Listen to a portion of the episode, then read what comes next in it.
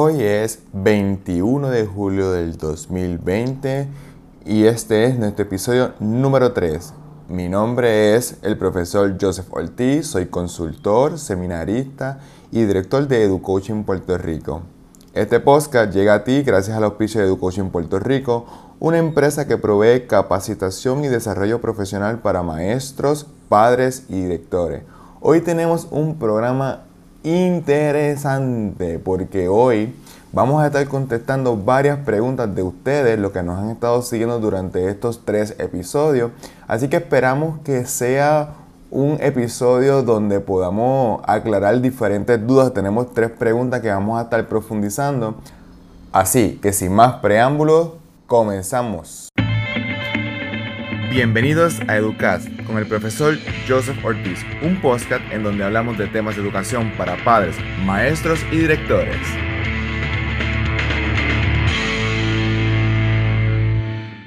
Como estuvimos hablando en la introducción del programa, hoy vamos a estar abordando diferentes preguntas que nos han estado haciendo. Y primero que todo, quiero pedirle disculpas por esta voz, ¿verdad? Estoy hoy con alergia encendida, pero quiero, quiero no, quiero perder esta, este tiempo de poder grabar estos episodios que han sido de mucha bendición. Yo sé que muchas de ustedes me han estado escribiendo, les he ido contestando poquito a poco. Recuerden que ¿verdad? nosotros también tenemos nuestros clientes de consultoría en EduCoaching, así que eh, les pido mil disculpas si no reciben la respuesta rápido. Y además durante este tiempo hemos estado visitando varias escuelas, eh, varios colegios donde hemos estado dando capacitación a maestros.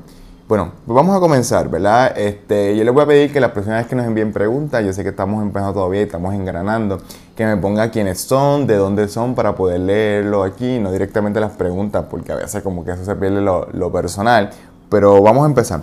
La primera pregunta que me enviaron esta semana es, ¿tú crees que la educación a distancia funciona? Miren, yo soy de los que creo que sí, que la educación a distancia es una educación que vino para quedarse, que, hace tiempo se venía hablando de lo importante de la educación a distancia. El problema es que nosotros los, eh, los maestros, los educadores de prekinder a 12 no nos estábamos capacitando o no estábamos viendo la educación a distancia como una posibilidad dentro de la educación básica.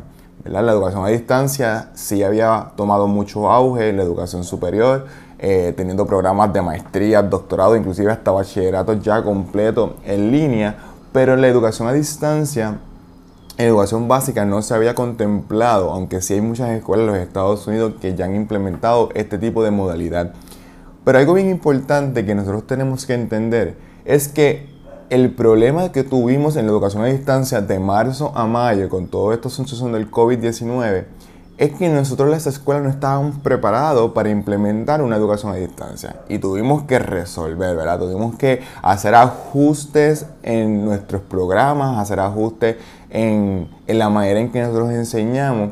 Pero el gran problema que tuvo la educación a distancia no era que no estábamos haciendo educación a distancia, sino que estábamos virtualizando programas presenciales y los estábamos haciendo de manera remota.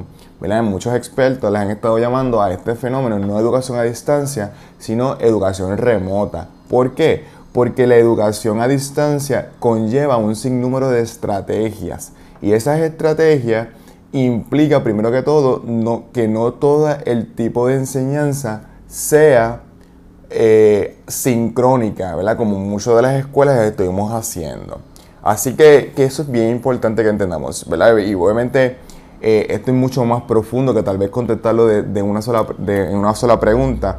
Pero cuando desarrollamos este tipo de estrategia, donde miramos la educación a distancia como un tipo de educación completa, no es simplemente para resolver, muchas de las escuelas podemos hacer arreglos para agosto, ya sea que vamos a estar en formato, ¿verdad? en modalidad híbrida o en modalidad 100% virtual, es bien importante que tengamos esto en consideración. Así, que segunda pregunta. Eh, ¿Qué estrategias puedo utilizar para enseñar en línea? Mira qué interesante, ¿verdad? Que, que cada pregunta eh, se, se, complementa. Esta pregunta es, ¿qué estrategias podemos usar para enseñar educación a distancia o en educación en línea? Primero que todo, debemos eh, evaluar nuestros estudiantes, ¿verdad? Nuestros estudiantes no todos aprenden de la misma forma y ahí tenemos los diferentes tipos de inteligencia según estableció Garner.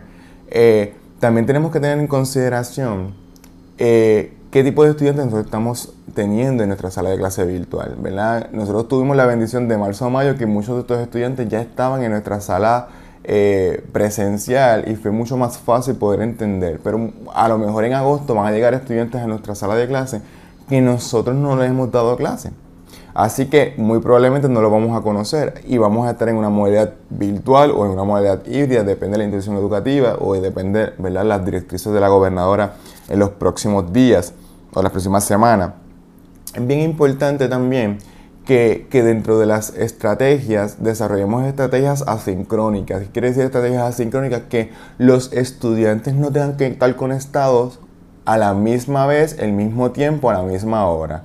¿Y cuáles son estrategias asincrónicas? Bueno, primero, grabar un video tutorial, por ejemplo. Si usted da clase de matemática, en lugar de dar una clase virtual donde los estudiantes tienen que conectar a través de Zoom o conectarse a través de algún tipo de plataforma como Microsoft Teams o Google Meet, podemos hacer una grabación de un video tutorial en el cual podemos explicar cómo resolver el ejercicio. Estos videos tutoriales deben durar aproximadamente de 2, 3, máximo 5 minutos porque le va a permitir que si el estudiante no entiende algo del material, pueda, eh, le digo, pueda acceder y repetir el material, no necesariamente eh, conectarse una hora y, o enviarle un video de media hora. Al estudiante si no entendió algo, no lo va a volver a ver. Ahora, si nosotros le enviamos un video de tres minutos, si el estudiante no lo entendió, lo va a volver a ver y muy probablemente va a poder tener un mejor desarrollo y comprensión del material que si le enviamos un video de media hora. Así que es bien importante que entendamos que una de las buenas estrategias es desarrollar herramientas asincrónicas. También otro tipo de, otro tipo de estrategias asincrónicas puede ser el compartir videos de YouTube, el compartir eh, este, documentales, cosas que sean visuales. Esta generación de los nativos digitales, como hablamos en nuestro primer episodio, son visuales, o sea, requieren un tipo de, visualización del material, no es simplemente de algo teórico. Yo, por ejemplo, enseño el curso de español y una de las cosas que yo trato siempre es que dentro del proceso de enseñanza ellos puedan visualizar lo que estamos aprendiendo, ¿verdad? Mucho de, de español y matemática y ese tipo de cosas son eh, eh, a veces imaginarias o a veces son hipotéticas pues es bien importante que nosotros podamos llevar eso a imágenes eh, visuales porque esta generación son totalmente visual. Número 3. ¿Cómo puedo planificar mis clases en línea? Bueno, yo recomiendo, bien importante, que nosotros hagamos calendarios este, para los estudiantes en semanal, ¿verdad? Donde nosotros podamos poner en ese calendario cuándo son las fechas de entrega de los trabajos, cuándo eh, nos vamos a estar reuniendo de manera virtual, cuando nos vamos a estar reuniendo de manera presencial, si va a haber un componente híbrido, este, para, que no para que el estudiante pueda acceder a ello de una manera sencilla. Y si usted no da todas las clases, como en algunas instituciones educativas, usted da más que algunas o da una, pues es bien importante que estos calendarios que hagan para los estudiantes sean en, en consenso con los demás maestros para evitar sobrecargar un día regular, ¿verdad? A veces eh, yo tuve la, experiencia de asociar varias escuelas en este proceso y yo veía los calendarios académicos y, veía eh, los calendarios semanales y muchas veces tenían más trabajo de manera virtual que lo que tendrían en un día regular de clase. Así que nosotros tenemos que tener mucho cuidado con eso. Y es porque nosotros entendemos a dar trabajo, a dar trabajo, pero no a consultar los cantidades de trabajo que le están dando nuestros compañeros, colegas, maestros. Recuerden que eh, en una institución regular, ¿verdad? El estudiante puede tener de 5 a 6 maestros. Y entonces nosotros no nos podemos olvidar que si yo le estoy dando una tarea, muy probablemente los demás maestros también le están dando una tarea. Y no puede ser que en, en la virtualidad nosotros estemos conectados más tiempo en clase que lo que haríamos en un día normal de clase en presencial, que es de 8 a 3. Así que nosotros tenemos que tener eso bien en consideración. Inclusive, una de las cosas que yo recomiendo es que si usted va a tener conferencias virtuales o usted va a dar el trabajo no deben, las, conferencias virtuales no deben durar más de 30 minutos. Y si duran más de 30 minutos, usted debe de cambiar de estrategia. No es simplemente dar clase con una presentación eh, y ya, porque eso inclusive yo, yo por ejemplo, yo tengo, trabajando y preparándome para, para el proceso de educación um, superior y, y, para los adultos es difícil estar conectado una hora, hora y media, este, o 50 minutos en un periodo de clases donde el profesor simplemente está dando una presentación. Imagínese para nuestros estudiantes que que son, ¿verdad? Tienen su lazo de atención es más corto, pues porque son parte de su generación. Inclusive también lo, lo que critico mucho, si se nos hace tan difícil controlar la atención de nuestros estudiantes en nuestra sala de clases regular, que nosotros tenemos el control de la decoración, de cómo están ubicadas las mesas, de cómo están ubicados los pupitres, de cómo están ubicadas las sillas, y se nos hace difícil mantener la atención de un estudiante por 50 minutos, más difícil se nos va a hacer mantener la atención de ese estudiante en su casa cuando está conectado a un aparato tecnológico que regularmente él lo utilizado para entretenimiento y no para un aspecto educativo. Así que esos son aspectos que tenemos que tener bien presente a la hora de tomar este tipo de, de, educación a distancia. Así que yo sí creo que la educación a distancia funciona. Yo soy pro educación a distancia, pero nosotros tenemos que tener bien, bien presente que no podemos virtualizar las clases presenciales y decir que estamos haciendo educación a distancia. No estamos haciendo educación a distancia, estamos haciendo educación remota.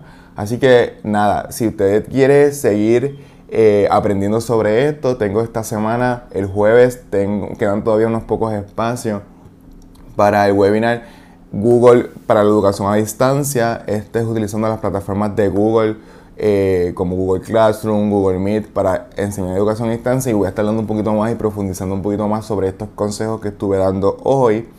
Y la, además se abrió una nueva sesión, esta es la tercera sesión y ya se está llenando, el 6 de agosto de Microsoft Teams para la educación a distancia. Este también me es utilizando las plataformas de Microsoft para el proceso de educación a distancia.